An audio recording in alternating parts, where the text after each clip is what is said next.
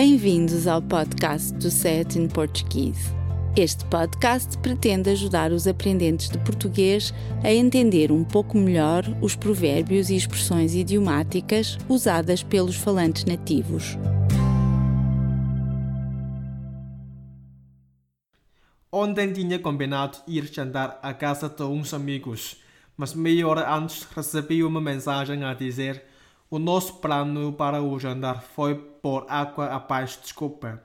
Eu achei que eras tinham queimado o jantar que estavam a preparar e como deviam ter deitado tudo fora. Ofereci-me para levar um takeaway, mas eles voltaram a reenviar a mesma mensagem desta vez dizendo: O nosso encontro terá de ficar em águas de bacalhau até uma próxima oportunidade.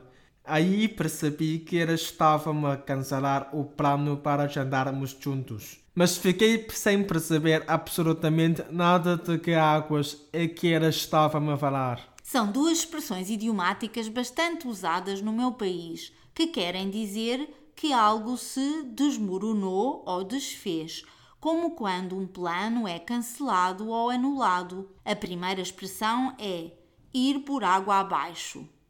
Quando despejamos um balde de água ou deitamos água fora, tudo o que está no fundo do balde ou do alguidar ou a boiar na água é levado pela força da água e acaba no chão ou no esgoto. E então, quando os portugueses dizem ir por água abaixo, estão na realidade a anunciar o cancelamento de alguma coisa. Dá-me, se faz favor, um exemplo de uso.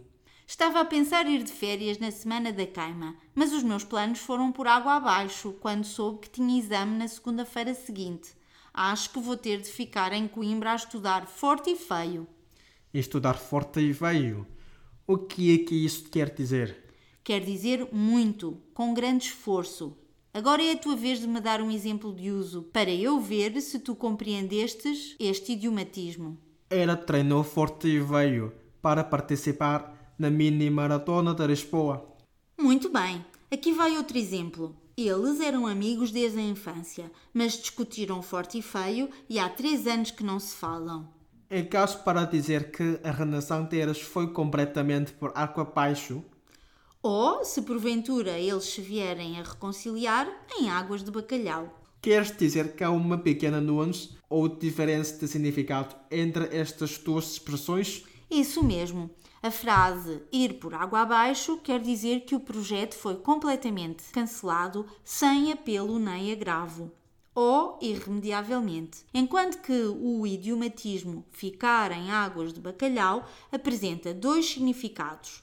É sinónimo de ir por água abaixo, pois, como sabes, a água que usamos para lavar ou demolhar o bacalhau e retirar-lhe o sal antes de o cozinharmos não pode ser usada para mais nada e tem de ser deitada fora, mas pode também querer sugerir que o plano ou situação ficou em stand-by, ou congelada ou parada. Faz sentido. Da mesma maneira que o bacalhau fica de molho pelo menos 24 horas, uma circunstância, um projeto, também pode ficar demolhado ou barato durante algum tempo, antes de ser retomado ou repescado.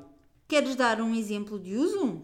O meu plano de fazer um interview este verão está em águas de bacalhau até eu saber os resultados dos meus exames. Há outra expressão que também está associada à culinária e descreve uma situação ao plano parado. Sabes qual é?